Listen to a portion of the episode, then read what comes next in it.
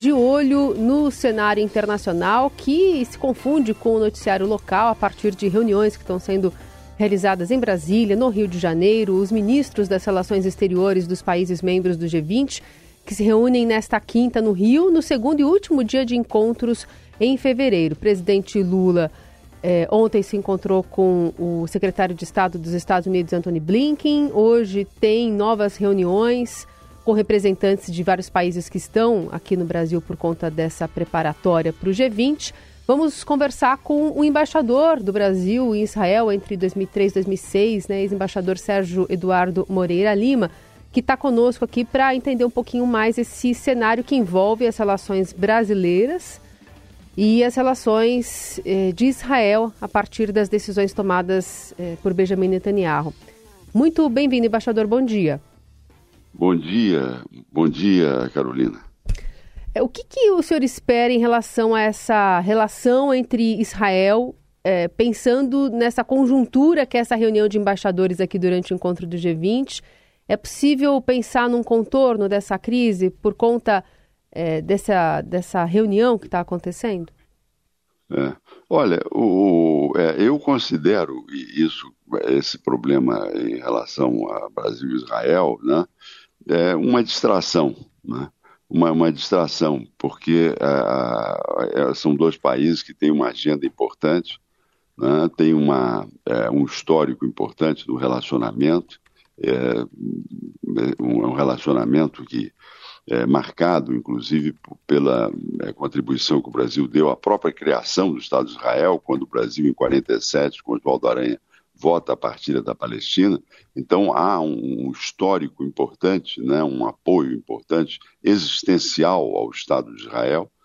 É, e então isso é o que conta, e é, isso é o que é, esse legado não, não, não pode ser apagado. Agora, uma, uma distração em função de um comentário que foi, é, enfim, é, não deve é, comprometer o foco é, numa relação que tem muito a oferecer a ambos os países, né, e, e, e, então a expectativa é de que, é, com vários acordos aí, inclusive tem um acordo de livre comércio que foi o primeiro, eu ajudei a negociar esse acordo, foi o primeiro acordo de livre comércio do Brasil, foi com Israel.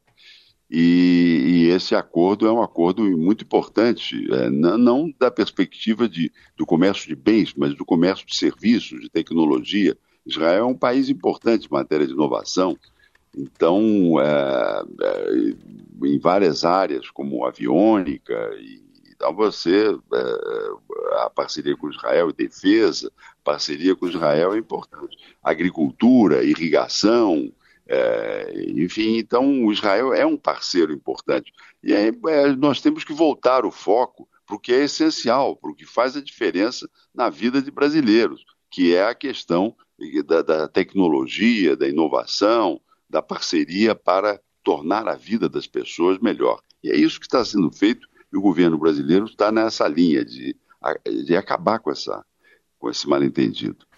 Embaixador, bom dia ao senhor também. E, e, e, do lado israelense, que o senhor conhece bem esse lado até por ter estado lá, como é que o senhor vê o fato, por exemplo, do atual ministro das Relações Exteriores, já por três dias que ele vem às redes sociais com termos que a gente não costuma ver muito presentes, pelo menos publicamente, na diplomacia. Como é que o senhor vê esse aspecto?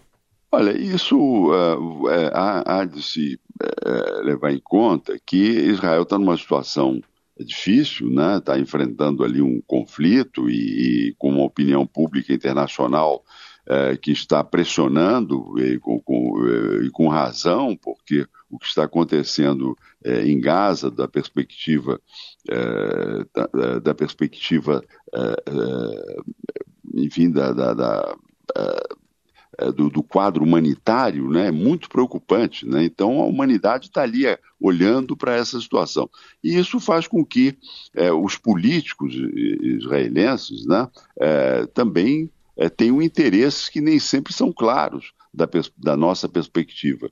Né? O Brasil já fez saber, né, o chanceler brasileiro, Mauro Vieira, que é, o propósito é superar e, e, se concentrar no que é importante.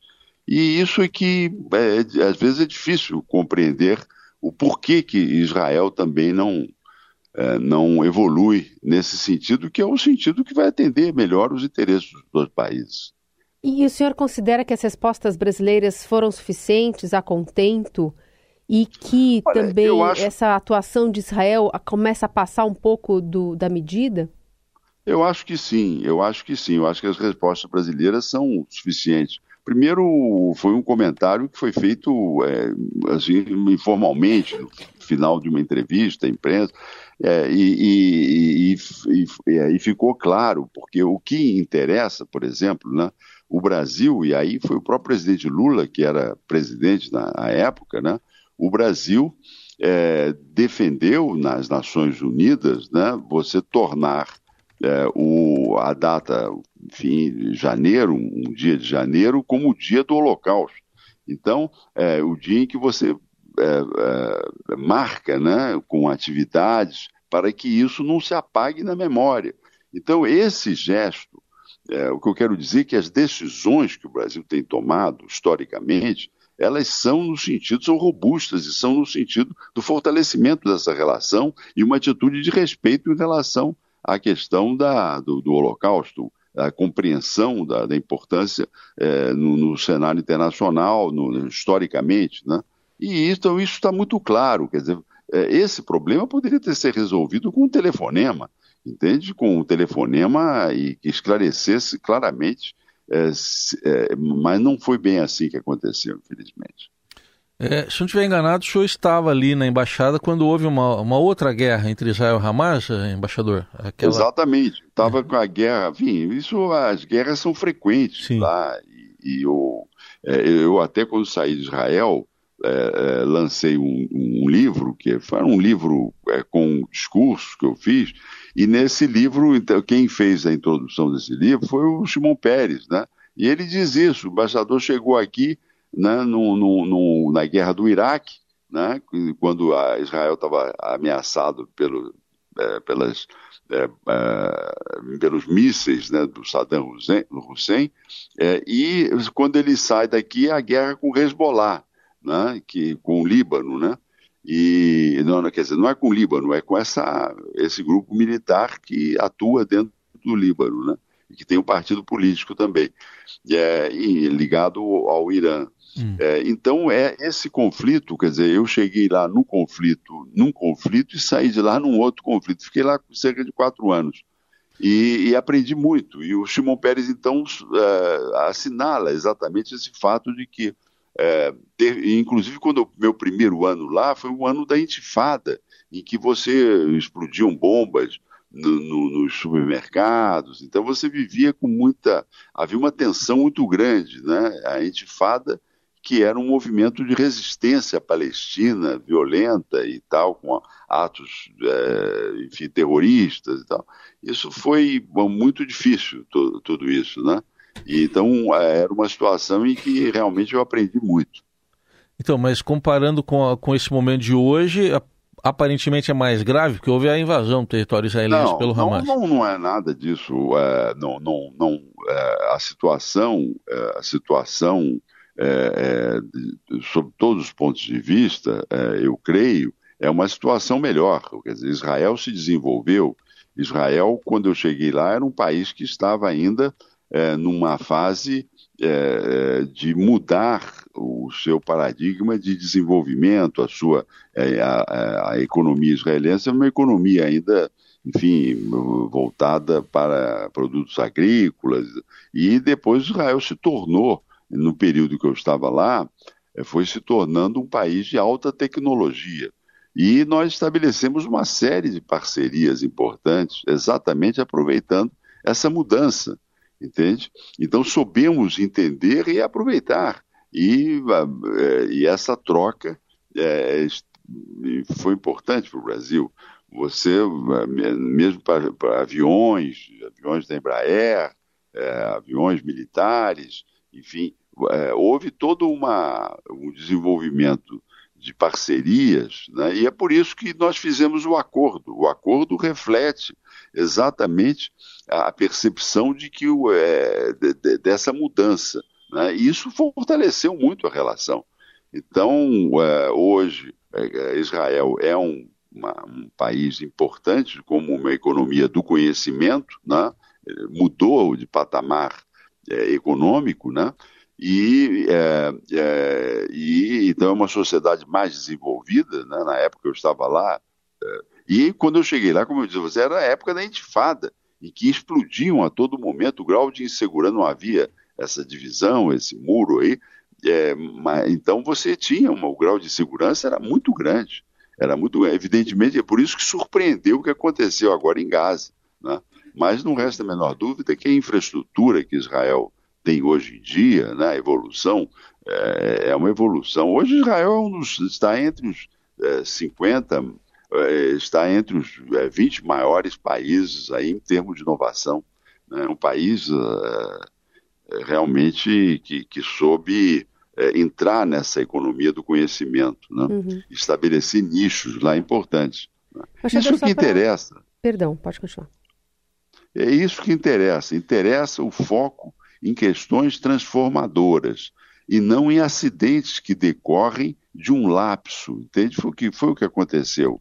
Né? Então, eh, enfim, isso se esclarece com um telefonema que você então, e fica claro exatamente as preocupações de cada um. Mas, em essência, né, a relação do Brasil com Israel é uma relação importante uhum. né, e deve continuar sendo, e eu creio que vai continuar. Só para concluir, o senhor entende que essa agenda especificamente do G20 é oportuna para o Brasil arrefecer esse conflito, né, o que o senhor chamou de lapso, e expor Olha, a sua eu, versão aos esse, países que integram o grupo? Isso não, não, não interfere em absoluto nos trabalhos do G20. Como hum. eu disse, é uma distração. Os trabalhos do G20 têm uma agenda muito importante. Né? O que, o que interfere é o conflito em si com, no Oriente Médio, uhum. né, como o conflito na Ucrânia, né, é, o conflito no Oriente Médio, o conflito na Ucrânia, a perspectiva de um conflito em Taiwan. Isso sim, porque a preocupação do governo brasileiro é que é, essa lógica da, da guerra prejudique né, aquele paradigma de paz que o Brasil defende quer dizer, prejudique um, uma, um mundo é, que não, não esteja sendo movido pela é, agressão, pelas invasões, né, pelo poder militar, mas sim um mundo que seja é, que tenha como parâmetros uma ordem internacional baseada em regras. Né? Uhum. E o que nós estamos assistindo hoje é um multilateralismo, que é inclusive herdado de 45, né, de, do pós-guerra, que está enfim, sofrendo uma mudança que não é uma mudança construtiva. O multilateralismo está sendo enfraquecido e você está tendo unilateralismos, né? É, grupos, é, é, sanções é, específicas, e, e, e ao invés de você voltar a construir os grandes consensos que atendem aos interesses de toda a humanidade e não apenas a interesses de grupos de países. Sim. Muito bem, a gente não conversou não sei se aqui... Foi, fiquei, isso foi claro? Sim, foi super claro e ampliou um pouquinho o olhar aqui nosso e do, do ouvinte a respeito desse conflito. Conversamos aqui no Jornal Dourado com o ex-embaixador do Brasil em Israel, Sérgio Eduardo Moreira Lima. Muito obrigada por nos atender. Um bom dia. Muito obrigado, Carolina.